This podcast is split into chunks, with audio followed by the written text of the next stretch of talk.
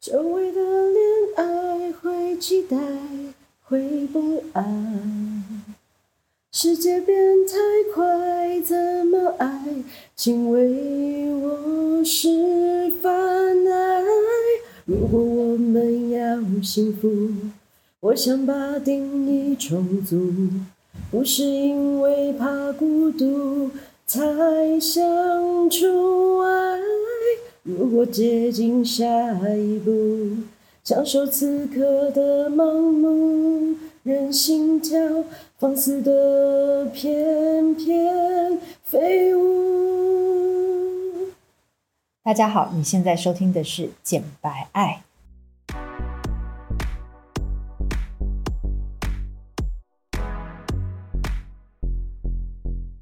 我是简简，我是白玉，我们爱什么？爱你不敢爱的，聊你说不出口的，我们爽起来就讲些专业正经的东西，不爽就把所有情绪宣泄给你们，有多不爽就有多好笑。有多爽就有多专业。那就让我们今晚一起简白白爱爱吧。吧，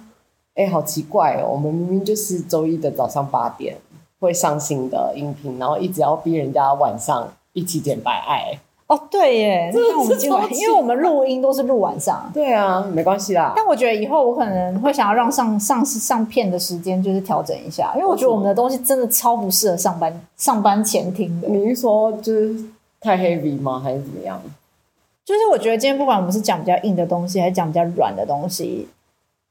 嗯，如果是硬一点的东西，我都会觉得可能就要么下班通勤的时候听，然后如果是软的东西，就可以睡前听。然后你知道上次我去实践上那个在职专班，就是你的那个课啊，对，你就有一个学生跑来跟我讲说：“老师，我有听简白爱。”然后我就瞬间害羞一下，我想说：“呃，可是我刚刚在上面就是用生命在教课，然后简白都录一些很智障的对啊，东很西。奇奇怪怪的东对西，，然后他就说我就是晚上睡前默默的打开，然后自己在那里笑。我想说，天啊，这世界上还有人给我们的笑点，对啊，我真的很感谢那位同学，就是请他是继我续保持下去好吗？他是我们的听众。如嗯、今天不管线上到底有多少人是真的有在听《简白爱》的啦，那我觉得我还是希望就是你们可以刷一下存在感，就是在底下留言啊，或者是给我们有一个五颗星之类的，这样起码会让我们更有动力，就继续做下去。虽然你们的那个存在对我们而言没有到完全的重要，因为某种程度上我们就是自己我舒压们用，是录自己舒压用的啦。对啊，但是如果知道在这个世界还有地球的某个角落有一一群人正在听着我们有啦脸稍微的话，我们还是会很开其心啊。实后台还是看得到数据的啦。是看得到数据啊，对啊我希望就是可以默默成长。对，希望可以默默成长，还是有的啦。好而且我啦，每天拜托请追踪我们的 IG 好吗？我 IG 每天都会发很多很精彩的 story 耶、很多大学以上 level 的这个时尚 story， 对，讲了一副简白爱子跟时尚有关系的状况，然后其实没有，就是我每天会挑一些议题，就是简化的来讲解一下这样。但其实真的你挑的议题都是都是时尚相关的商业新闻啊。对我对啊我并不是单纯的在讲批评它的设计好看或不好看，像是我最近就是非常关心那个 high low collaborations 嗯这件事情，就是高端品牌跟平价的品牌联名，他们到底会做出什么东西？因为这最近这一些呃这一件事情是几乎各大的精品品牌都在做的，然后我就去挖了很多的历史出来，哦，我就对，觉得好有趣哦。那那一那那一些线动，你有把它用成精选吗？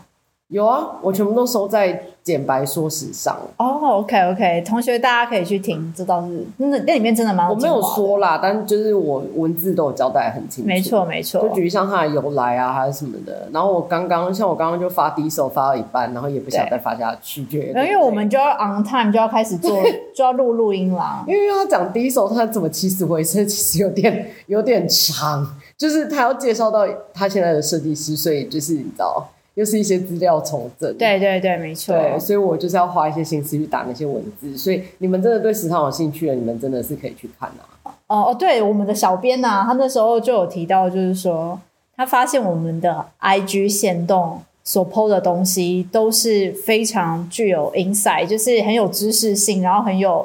很有那个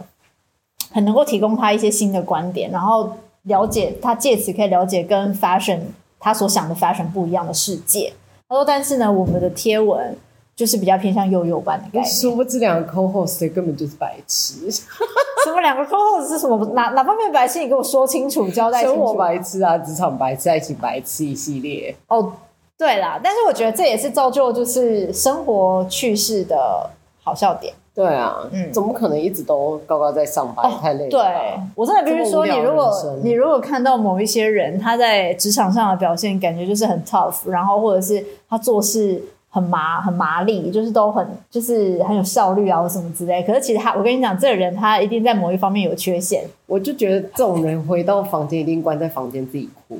然后哭整晚，隔天再就是重新阳光的面对上班什么等等的。难道你是这种人吗？我当然不是啊，拜托我不爽我就哭啊，我不爽我就骂，嗯，我就是这样。我自己是觉得说，就是嗯，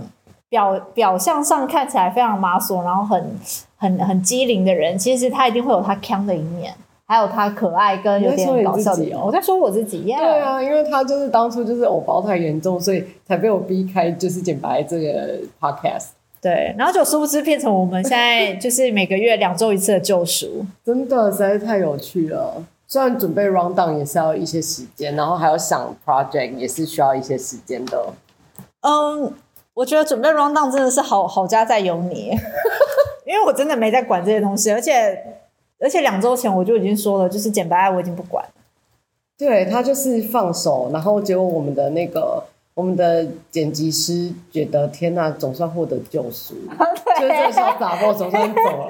所以现在是由这个我上全升权上升处女座的潇洒波终于走啊 了。对，由我全权来负责简白的制作， OK，太好了。真的是太好了，讲的一副我好像都没事做的样子。没有没有没有，你就是一个高效率的这个 content strategist，内容策划者，太强了， 本人深感佩服。谢谢哦，好，那我们来讲一下我们今天这一季的这一集的主题。前面就是冷肖伟，就冷了七 分钟，我们真的很真的强。是很会聊哎、而且完全没有 round down，就是想讲什么就讲什么，随便对，就讲啦好。我跟你讲，跟我跟大家说，这一这一集的主题叫做“最熟悉的陌生人”。好，大家其实本来就有看到标题点进来的啊，我在靠北。就是影响人生最熟悉的陌生人。对，然后我们那时候超白痴的这个主题，那时候我记得我们在某一次聊天的时候有聊到，然后我就是们你就在吃早餐的时候，然后你传传那个你发了你自己账号的 story，然后是村上春树的书，哦，对我那时候在看那本书，然后我我那时候心里看到村上春树的书的时候，我就回他，我就说：天哪，你也会看书哦！ 这是我第一个， Hello，这是我第一个问题。嗯而且你居然还是看村上春树的书，我都不知道你喜欢村上春树哎、啊，看来你就是有不了解我的那一面当然啦、哦。好，我们基本上看村上春树的书呢，我已经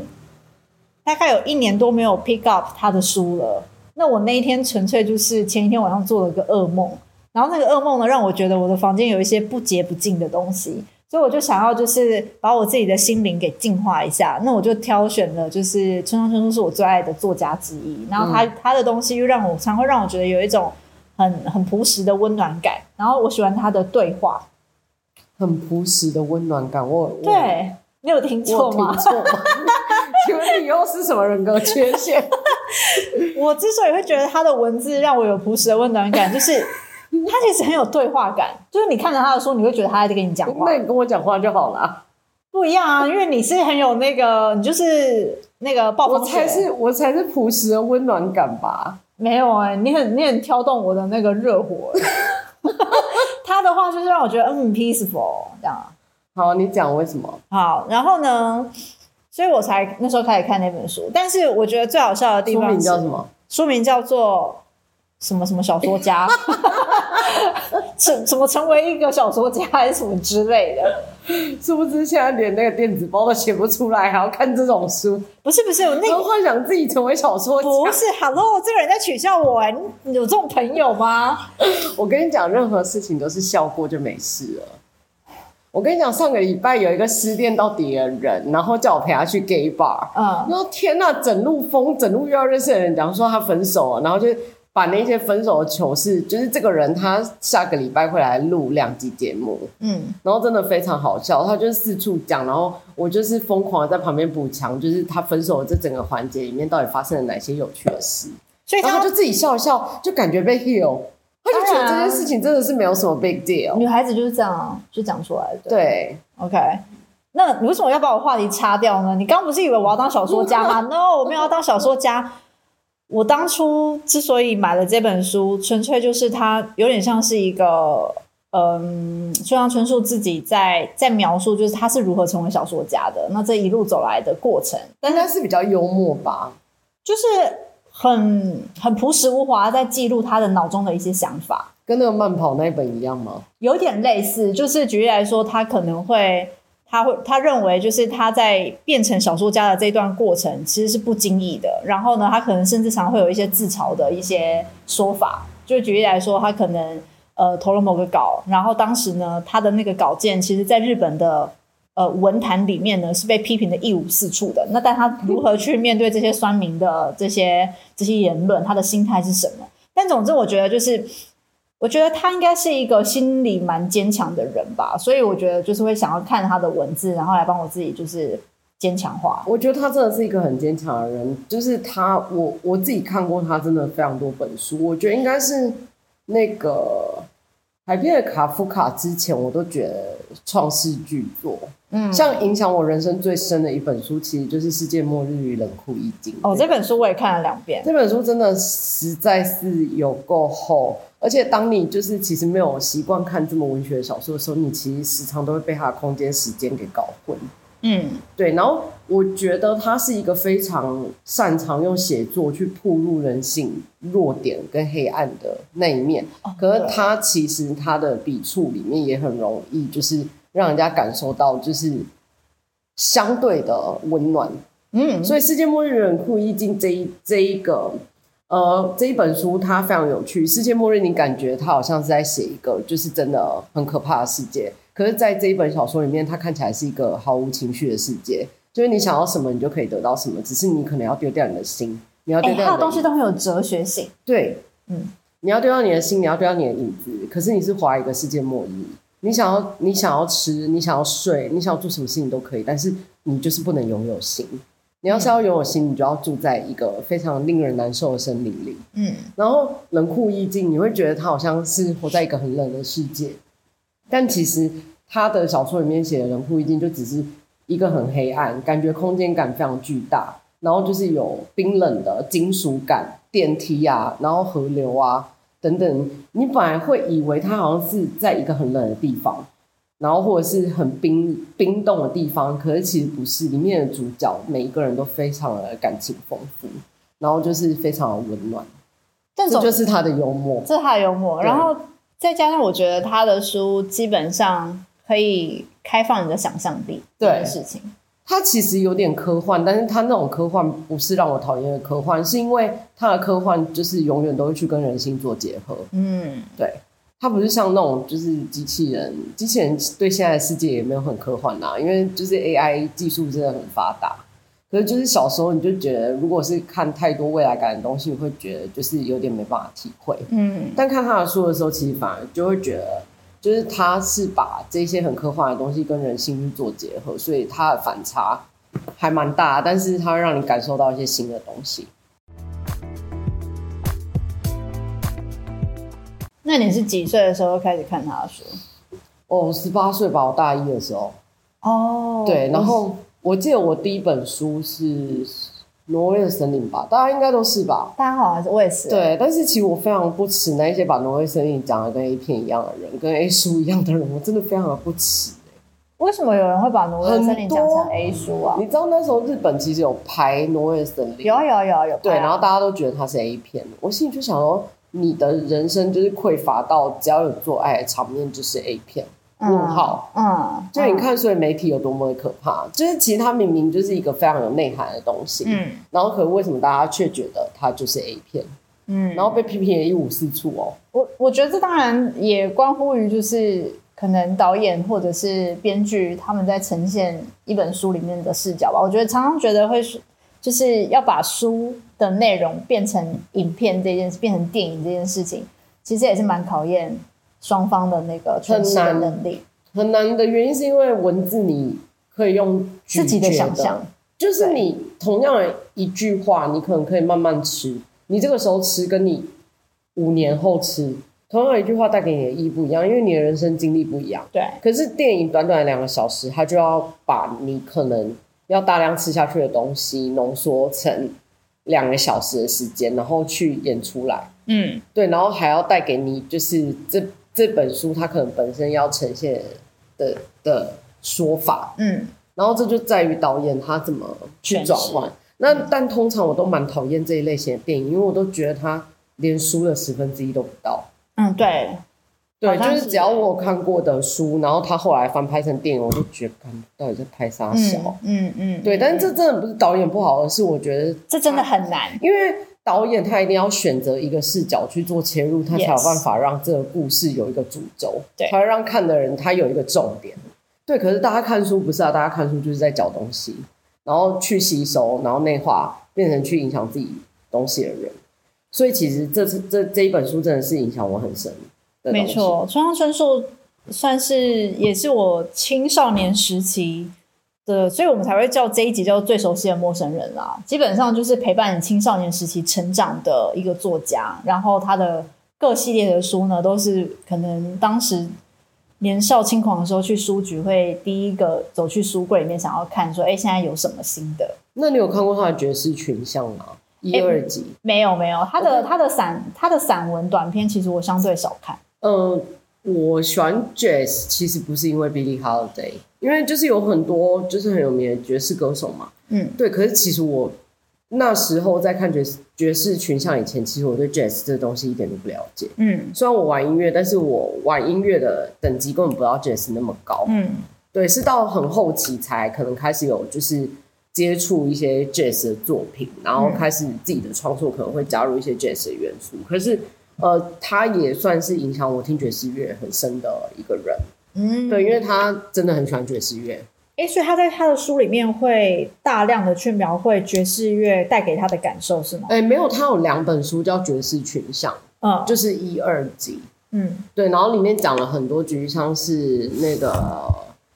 弹萨克斯风那个叫什么阿姆斯壮，我忘记了，反正讲了很多代表爵士乐的代表乐手啦。嗯那些人就是我真的很少听，然后呃，不是那些人我真的很少听，就是我会我会去找他们的东西来听，但不是 all the time 都来听。对，因为讲难听，我还是一个比较庸俗的人，就是其实我比较喜欢有 rhythm 的啊、有歌节曲，奏感就的，是我可呃不是有节奏感，就是我比较喜欢有它有一个主旋律可以跟着一起唱的。嗯嗯嗯，对，嗯就是那种歌，我可能才会就是想说练一下，然后来唱一下这样。嗯对，所以就是单纯只有乐器的演奏，或者是它可能代表某个流派的爵士，就像 Bob Jazz、嗯这一种纯乐器，然后可能是靠节奏，或者是可能靠其他的音色去做一些改变的嗯，爵士。坦白讲，我真的比较少听啊。那就像一般大众还是会比较喜欢听 vocal jazz，啊、对，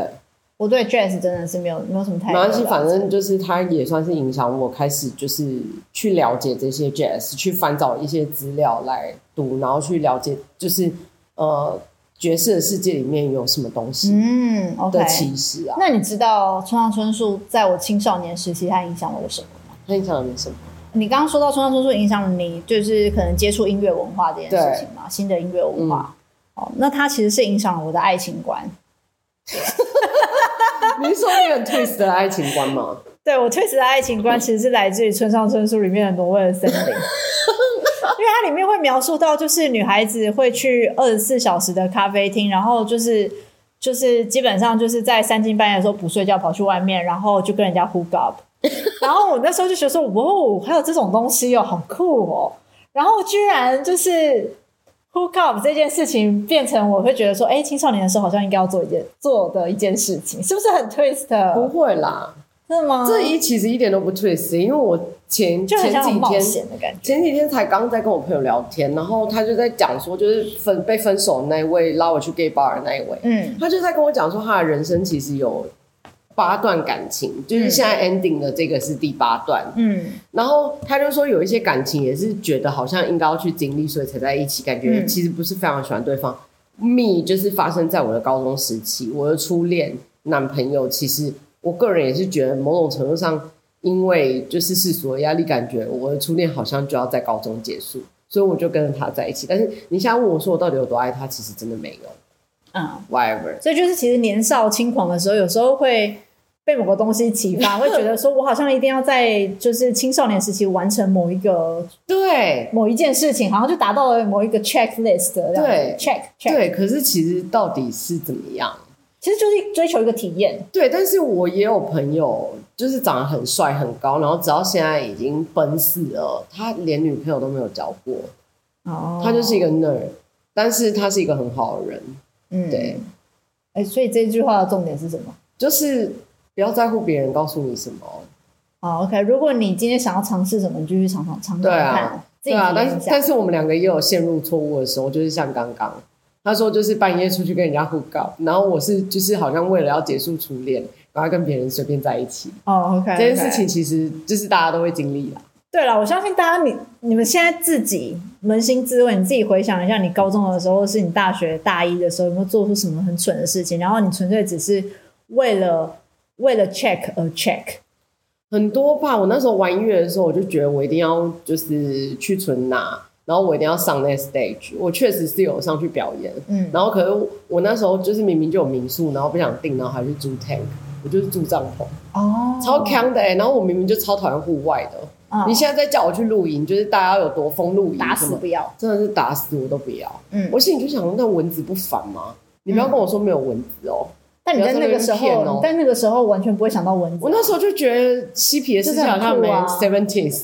freedom，、对啊然后我就觉得好像就是应该要。重点是我那时候在高雄读书，然后我就觉得应该要骑车到垦丁去，然后骑车哎、请问有好好的 bus 你不坐，你在那边骑啥小车？不一样然后，就骑了四个小青时，春无敌，从高雄，然后再到屏东，然后再到垦丁，Oh my god！然后住帐篷，请问是一个什么奇怪的就人是一生？个青春无敌啊。 Yes，对啊，因为我之前曾经，曾经那时候也是不知道十八九岁吧，反正大学的时候去日本，然后 呢，就从东京再搭那个青春号的巴士到大阪，然后那个公那个那个巴士要搭七个小时，而且是搭夜间巴士，所以你其实就基本上你就是十二点上车，然后你就早上七点就会到大阪了而且你知道多么更小？我刚刚还没讲完。哦，就是那个音乐季的事情，你知道，因为我们团名一开始，因为我们是创作团，然后我们真的有去录音什么一系列，然后还曾经要发 EP。哦，我们的团名一开始叫 Scooter，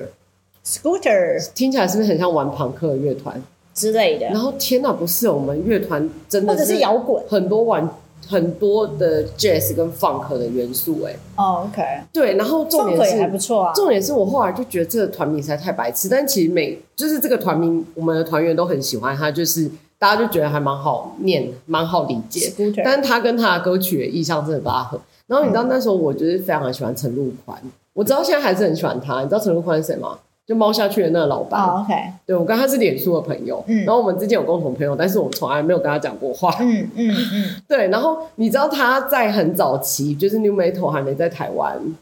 嗯。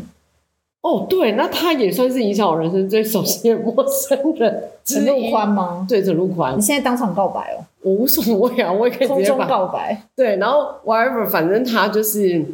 他就是在 New Metal 那时候，就是还没有在台湾很红的时候，就是大家都还不知道 Linkin Park，也不知道那个 Link Bizkit 这一个团的时候，就是他们团就已经开始在玩了。对，然后他们在玩了之后，可是他们团一开始的名叫自由式，嗯，对，然后可是后来他在玩不同的，就是有点 post rock 的曲风，然后就把他的团名改成就是 We will love each other forever，、好这是长他的哦团名。好长然哦后这一句话直到现在还出现在猫下剧的某一些广告的东西上面，哦比如像这是他他的灯，嗯，然后或者是什么的。然后天呐，我那时候把我的这是他团座右名，铭哎，我那时候还把我的团名改成我不再爱你了，干这是什么赛？我因为你就是我现在想一想我就觉得精神指标哦，干，我真的是有够更小、是迷欸妹的概念。对，是迷妹。因为讲到最熟悉的陌生人，然后如何影响自己，做出一些傻事或是行为啊。那我刚刚不是讲到说，就是村上春树他是影响我的爱情观嘛，对，所以反正我在年轻时候做出一些荒唐事嘛，去胡搞或什么之类的、啊然后再然后再继续延续，就是呃，《挪威森》里面不是有一个女主角，她的名称叫小绿吗小绿啊，对啊，它影响我抽 Marlboro，哦，抽 Marlboro 的那个 烟超的这奇个牌子，怪，吧 对，那那我跟你讲，它影响我什么？它影响你什么？就是我现在就是我的闺房情绪，我的 cosplay 就叫小绿， 所以我就会有时候换上一个白色的袍子，我就会跳到我男友身上说：“你好，我今天是小绿。白色的袍子”，对我有一个日式的那个，因为你知道日日本你穿那个浴衣，你会先穿一个打底的一个白袍，所以是那个打底的白。我有那个打底的白 袍，然后然后我就会就是可能洗完澡之后，那个就是我的某一个仪式感，就是套上那个白袍之后，我就是短发，因为我的印象中小绿应该是短发，对，他的短发。对，所以我就觉得就是在那个 moment 我就是小绿，所以我就还蛮 enjoy 的。其实我有点喜欢 cosplay，其实我也很喜欢 cosplay。那你都 play 什么？我之前有跟就是之前的男朋友 play 过，就是我逼他当瓦斯工人，瓦斯然后工我是家庭主妇， ？Oh my god！然后一系列就是他一定要穿吊带牛仔吊带裤，然后里面要没有穿东西，然后要扛就是类似瓦斯的东西， 然后瓦斯很大、欸，扛类似，就举像他就是可能就是扛一个收音机吗哦对，whatever，反正就是一个东 西。然后然后来敲门跟我说，就是呃，听那个我们有接到电话说你这边有瓦斯漏 气，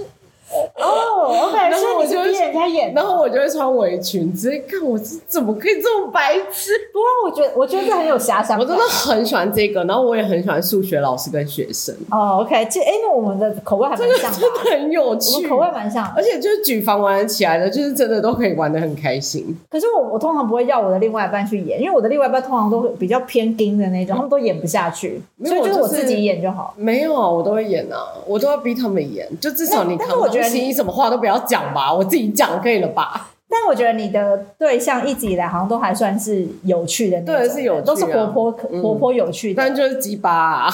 男性。活泼有趣，但鸡巴， 对不那不 creep，对，就这样对。对对。好，那怎么办？我现在都分享完了。 哎，哦所以只有村上春树是不是？哦，好，村上春，对我现在其实就我这一这一集最重要，我就讲村上春树。然后我觉得村上春树他也连接了我跟呃我年少轻狂时期的异国恋情。嗯，就因为其实我的十八岁的第一段的感情就是跟一个住在澳洲的外国人。我之所以跟那个外国人可以透过就是交友网站，然后认识，然后到开始当成就是网友，就是大概长达一个多月，然后后来就是到投入呃恋情、初恋展开呢，也是因为我发现就是哎，诶没想到有一个住在澳洲的外国人，而且他是克罗埃西亚人哦，就是东欧那边的人。然后他居然就是可以跟我聊王家卫，可以跟我聊就是村上春树，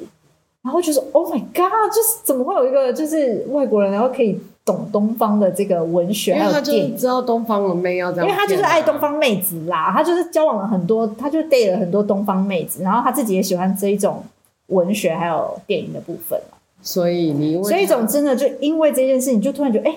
就是你们自己有没有就体验过那种，你跟这个人之所以特别聊得来，或者一拍即合，是因为你们共同喜欢某一种、某一本书因为、你某就一觉个得作这是家、一个赛啊，一个。赛，然后甚至是某一个歌曲，然后这歌曲可能很小众，但他居然知道，然后他也喜欢。可是我现在其实会分享这些的人，她她就是算是我的闺蜜啦，就直到现在都还是有在分享。对，但是我们就真的是朋友，哦哦，你的你的意思是说，你的闺蜜是个异性？对，是个对异性，但是我们就一直以来都是朋友，但是我们两个就是很容易中对方的口味。就举像我可能介绍音乐，或者是他介绍影集给我看，我就对觉得是很合我胃口的。嗯，我觉得这样很好啊，因为其实有时候本来就是，如果你们共同喜欢看某一某一出剧啊，或者听什么音乐的话，那共同话题就会很多啊。，对，真的很多哎、对啊我觉得人生有一个这样的朋友真的是有点难得。我速度都会跟他赞叹说，怎么这么难得，怎么会这样？而且我们也认识十年呢、嗯对，我说我跟他啦，嗯，然后他也是村上春树迷，然后其呢，实我就想问说，这世界有谁不是村上春树迷？你可不可以下，你可不可以在下面留言说你 不是，或者是你没看过村上春树的书？很多好不好？你是以为这世界的人口是多少啦？我真的觉得他很屌、欸，村上春树真的很屌，因为他在那个作家的那本书，就是什么什么成为小说家的那本书，嗯他就有连人听家到。书名都讲不好，对还说我连人家书名很屌。因为我就是那种不拘小节，不会去记得太多 detail 的人。但是它里面就有提到，就是说他觉得成为小作家很酷的地方是，他其实没有寄望自己居然会成为那一种世界级的小说家。但是呢，没想到他写的文字居然可以让就是世界上各个不同国籍的人，他的他的都产生他的共鸣啊都产生了共鸣，对然后都可以去共享那个故事，甚至那个故事是可以带给就是读者最纯粹的那种温暖感，这是他觉得成为小说家非常他很欣慰的一件事情。然后我就觉得哦，这文字就很温暖，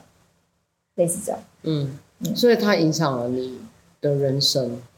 就对一些是去某做一出些一些荒事迹啊唐的事啊，对，那世界末日冷酷一惊，它是真真实实的影响我生命的某一些东西。啊对我现在怎么要影讲？响？嗯，我不知道大家对于就是意识这个部分的看法是什么，因为我自己本人非常喜欢研究，就是不是不能讲研究，就是我很喜欢，我身边有很多就是举像是会通灵的人士，又或者是可能擅长催眠的人，又或者是可能各个宗教。可能不同的立足者，就是他们都有他们自己对于生命的看法。我先撇开就是意识形态这件事，又或者是宗教这件事情，就是嗯其实他们对生命的看法，对我来讲，它都是有点滋养我成长的养分。然后我要讲一件事情，就是我身边有一个同龄的朋友，上周上上周我回高雄的时候，我就跟他吃饭，然后他就是看着我说：“他说简听，我好像都没有看过你的生命之书，对不对？”什么叫生命之书啊？就是嗯，你们都有一各本个书宗哦教的讲法不一样，就是可能你的生命就是会有一些已经写好的东西是你没有办法改变的。就他们的说法来讲是这样，然后他就说：“那我来看一下。”然后他又说：“可以吗？”我就说：“可以啊。啊，那本书写在哪里”他自己通灵，他会看到。 ？Oh my god！对，然后他就 so 说：“ creepy。他就说他看了一下，然后大概差不多两分钟过后，他就说：‘不对，这本是假的。’我心里就想说：‘还有假的？’哎、等一下，他是握着你的手，没有没有没有，他什么事情都没做，他就坐在我对面，然后我们在吃饭，然后他就说这本是假的，不是这本。就是以他对我的了解，他看这一本是假的，然后我们就问他说什么，就是怎样的生命诗书是假的。嗯他，说因为写的东西都跟你这个人不相干，也不吻合啊。然后我就说哦，所以是假的。他说怎么样的情况是假的？他说不一定啊，有可能神明要保护你啊，所以就是做了另外一本书，又或者是什么等等。你有改过名字吗？他就这样问我，我就说有欸呗、哦你有改过名字哦？对，他我说不你知几道？岁的时候改的？然后我又在哪里改的？就是我小时候在一个庙哦。我最近翻出我为了要做母亲节特辑的贴文，然后我就翻出以前小时候我跟我妈的照片。他嗯妈的，我小时候真的很瘦哎、嗯因为我就记得我奶奶跟我讲说，我十岁以前真的是养不胖，嗯然后体弱多病，一天到晚都在咳嗽。嗯然后结果我妈好像是因为这个原因，然后就去找了一间庙，然后就问那里的神明，问说可不可以帮我改名字这样。嗯，然后我就所真以的改改名名之后就变肉了，就变胖。 what the fuck！也太肥了吧！这个法力有点，这个法力有点就是调砝码砝码调 太过然火，后他就说，他就说好、啊，我再找一下。然后我就把我以前的旧名跟他讲，我以前的旧名叫简之灵哎、 芝灵多彩多姿的姿，灵然后是金令灵哦，风铃的铃，你看听起来有多么的瘦弱，哦，真跟现在的完全就是很像那个不穷一人样小说里面的人，对，然后他他就又再看一看，然后他就说，嗯，我怎么看到玫瑰花？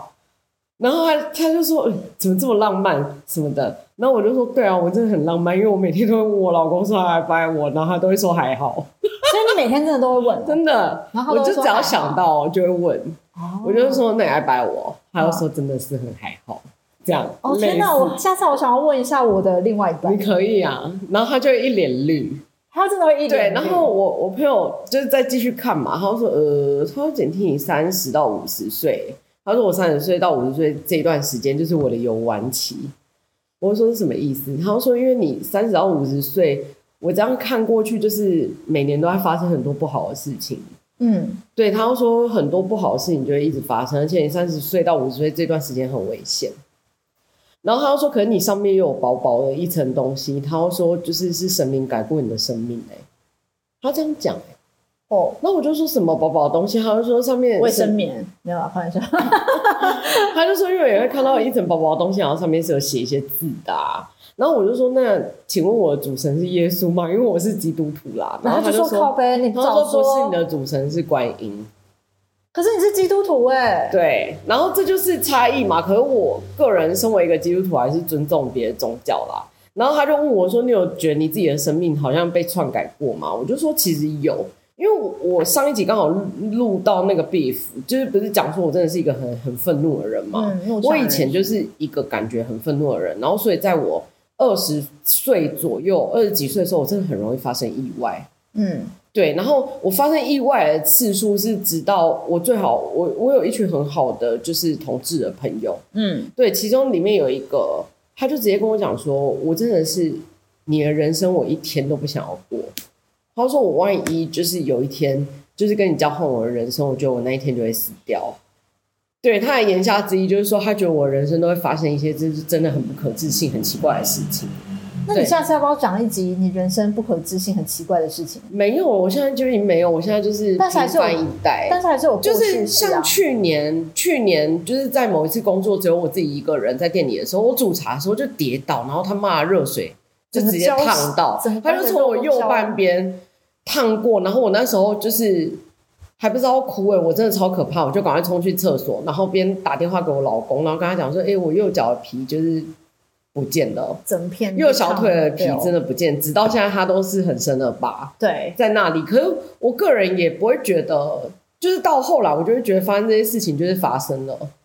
我就会觉得，反正就是我后来遭遇的事情都是好的，包含就是我自己去了急诊室，然后我遇到医生，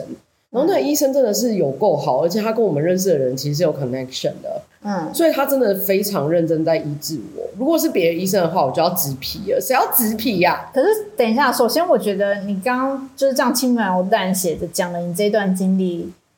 实际上呢，你在做那个换皮还是换什么药的时候，过程我没有是超换痛苦皮的，我只有换药。嗯对，虽然过程很痛苦，但是我真的好得很快。嗯，对，就是以我这个伤势来讲，我觉得就是它的伤害已经是最小，就是你已经不用再去做额外的伤害来补救。所以以我的状态，我就会觉得其实也没有这么不 lucky，其实就是很 lucky 啦。嗯嗯，我现在就是很会学会就好是正向哦这样子正向的告诉自己，否则是要怎么过下去。嗯然后就问我说：“那你有觉得你自己的人生有被改写过吗？”他就说：“你自己应该有感觉吧。”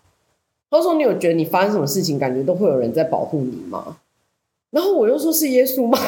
？”Again，又要问， 他就说是你的主神啦，我就说所以不是耶稣。 哦他就说，我就说那耶稣会会保护我吗？他就说耶稣不会，耶稣通常他就说如果是上帝的话，他就说通常都只是给你建议。哦，他说比较不会像是这种，就是可能去篡改你的生命书之类的，哦反正就很有趣啦。他跟我讲完，好悬哦我就觉得，可是重点是他真的是我看过少数我人生当中里面，就是真的非常正向，而且就是你会觉得他一生无欲无求，然后就只是为了帮助别人，因为他真的为了帮助我老公做了很多事情哎、然后完全就是 for free，因为他的主持人跟他讲说是不能 charge，他会从别的地方补给他。哦，，对，然后所以他是算命师吗？他不是，他就是通灵者。通灵者哦，，对，那他会帮别人就是就是干嘛收你想要看生命指数哦？没有没有没有没有，我只是好奇，就是所谓的通灵者是帮别人收金，然后还有送亡魂之类的 吗？诶，呃不是，那是当机在做的事。哦哦，那通灵者到底是怎样？呃，就是他可能会发生一些事情，然后去问神要怎么去处理，哦，他就是沟通的灵媒。类似哦。然后他还说我上辈子是东方跟西方神之间的 coordinator。你是东西方神的 coordinator，、哦、对，但他所讲的西方的神不是 Jesus，不是 God，他讲的是举像是那一些宙斯啊，或者是希腊那边的神，就是以前你的确神。定他的精神状态都很 OK？他精神状态很 OK，那些神直到现在还是存在的、啊。真假的？对啊，虽然我是基督好徒酷哦，但我我还是相信他们是存在的、啊。哇哦，对啊我一直以为他们就是神话哎、没有，他们是真的。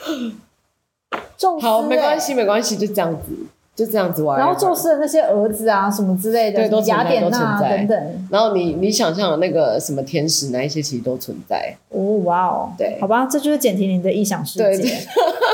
没有，就是你也可以想选择相信，我不相信啊。反正就是我的生命，就是曾经就是在最近被断言说，我三十到五十岁是我的自由时间。 好，那我我我的我也基本上我也有去算过命，然后我也有就是当时的算命师他也有写了我的我们的流年书，就我跟我妹的流年书。嗯，然后呢，对，所以它其实里面最大的重点就是，呃，我到三十二岁到四十岁之间就是走大运，就是基本上就是我的运势最开的时候。但是呢，要注意就是忙里偷闲，因为我会就是非常非常的忙，然后就可能会有一些身体上的不舒服啊等等这些东西，然后就会对，写现在在几上岁面。了？我现在就是三十四、三十五啊，那确实，呃，运势也是在三十二岁，就基本基本上三十二岁就是我从美国回来台湾的时候，然后就准备开始创业，嗯，对，然后就一直到现在。所以你白眼，我白眼，而且其基本上我是 sometimes 会去 review 一下，就是它里面讲到的一些点，包含比如说它里面讲到最让我 shock 的点就是什么？那时候那时候我们才二十八九岁去吧，然后它里面就提到说，就是我是一个贤妻良母，然后非常会相夫教子。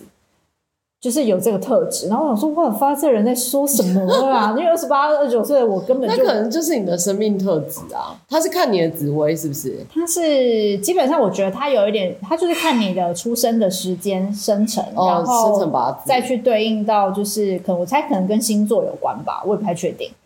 I I really don't know，我真的不知道它是看什么的。对，但它里面就也提到，就是说，嗯，我我的特质是利他大于利己，就是就是我的使命就是愿意去帮助他人，而且非常热衷帮助他人。 Excuse me，他在讲我吧？然后这个特质在我二十八九岁的时候，其实根本就没有显现。我想说，他到底在说什么？就是我还不认为我有任何利他的能力。嗯但是我后来现在啦，我现在其实我自己事业的使命就是去帮助其他人，嗯，对，然后帮助他们找到他们的人生方向，或者是一些就是在时尚产业的一些目标，嗯就是 whatever 的一些事情。对，但总之我就觉得也是蛮酷的，就是有时候算命之中，就是虽然有时候不用尽信，但是有时候听听也是蛮疗愈的。就很疗愈哎，对很疗愈可能可以帮助你，就是多多了解自己，就是不要就 open mind 去接受这些事啊。好啊，那请问这最熟悉的陌生人，我们后来聊着聊着，就是聊 到了生命之通书，灵然后聊到通灵。OK，那今天的时间的关系，就非常感谢你们今天听我们聊天。不管你们今天听了什么，希望你们都能在生活里实践简白爱。我是简简，我是白玉，我们下下周周见，见，拜拜拜拜。